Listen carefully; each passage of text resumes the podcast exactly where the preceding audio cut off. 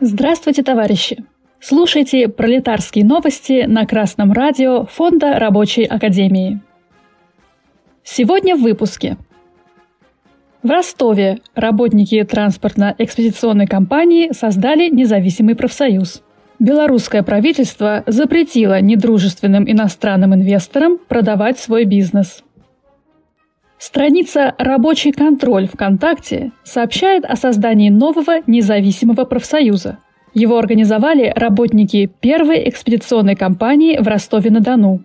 Они оформили свою первичную профсоюзную организацию в составе Общероссийского объединения профсоюзов Союза профсоюзов России – СПР. Заявленной целью профсоюза является коллективная защита и отстаивание прав и интересов работников транспортных компаний – безопасные условия труда, своевременная оплата труда, соответствующая уровню цен, качественный социальный пакет.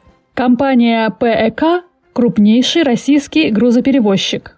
Компания работает на рынке транспортно-экспедиционных услуг с 2001 года и специализируется на перевозке сборных грузов авто- и авиатранспортом по всей России и Казахстану. К созданию профсоюза привели накопившиеся проблемы – Работники утверждают, что руководство компании проводило политику оптимизации, результатом которой стали нарушения трудовых прав работников. Оптимизация персонала привела к текучке кадров и к нехватке квалифицированного персонала. Техника ремонтируется несвоевременно, помещения, полы и пандусы разваливаются. Работники обеспокоены, что все это создает риски для их здоровья. Кроме того, Переработки выше годовой нормы, прописанной в Трудовом кодексе Российской Федерации, стали обыденным делом. Индексация заработной платы не проходила с 2018 года. Дополнительные рабочие часы не вносятся в официальный график и оплачиваются по обычному коэффициенту. Отсутствие четко прописанных должностных инструкций и непонятные штрафные санкции по отношению к работникам – также нередкое явление. Работники ПЭК призывают всех работников логистических и транспортных компаний объединяться, создавать первичные профсоюзные организации на своих предприятиях и совместными усилиями отстаивать свои интересы. Работники первой экспедиционной компании правильно сделали, что организовались в профсоюз. Это самый прямой и быстрый путь классовой борьбы. Профсоюз ставит, в общем, правильные цели, например, в сфере соблюдения трудового законодательства – Действительно, профсоюз должен добиваться того, чтобы таких нарушений, как переработки и отсутствие оплаты по повышенному коэффициенту, не было. Однако, к сожалению, в программе нового профсоюза отсутствуют такие меры, как составление прогрессивного трудового договора и повышение зарплаты, по крайней мере, до уровня стоимости рабочей силы. Та формулировка, которая присутствует в заявлении из Ростова, повышение заработной платы, соответствующее уровню цен, не годится. Она расплывчата и может интерпретироваться капиталистом как ему угодно. Есть куда более точные формулировки. Ежеквартальное повышение зарплаты на уровень инфляции по данным Росстата плюс 15, 20, 25%. Эта формулировка не оставляет никаких лазеек капиталистам.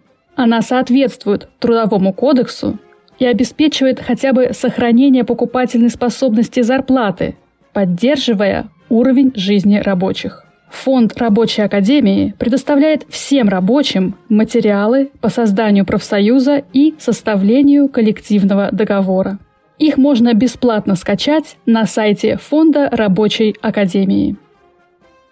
ТАСС сообщает, что Белоруссия запретила некоторым иностранным инвесторам продавать свой бизнес – 5 июля белорусское правительство определило компании с иностранным капиталом, владельцам которых запрещено продавать свои акции.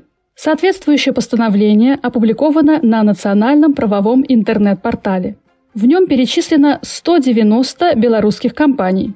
Акционерами в них являются лица из иностранных государств, совершающих недружественные действия в отношении белорусских юридических и или физических лиц.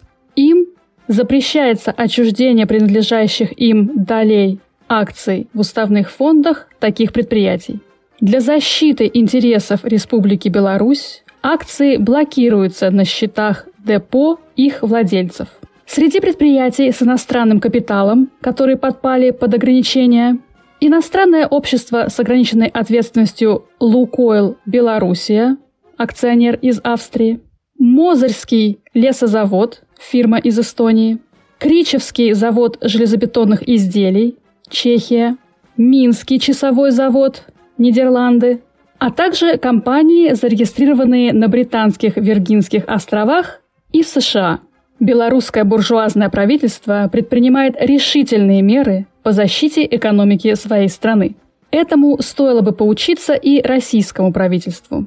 Белорусское буржуазное правительство не пытается выкупить доли в предприятиях, не пытается уговорить иностранных инвесторов, не угрожает им, а лишает иностранных владельцев акций возможности распоряжаться средствами производства как своими, то есть лишает их части права владения. Это четкий сигнал недружественным капиталистам, что если они будут и далее совершать действия против Республики Беларусь, у них заберут еще больше прав владения. Капиталисты всего мира понимают только такой язык.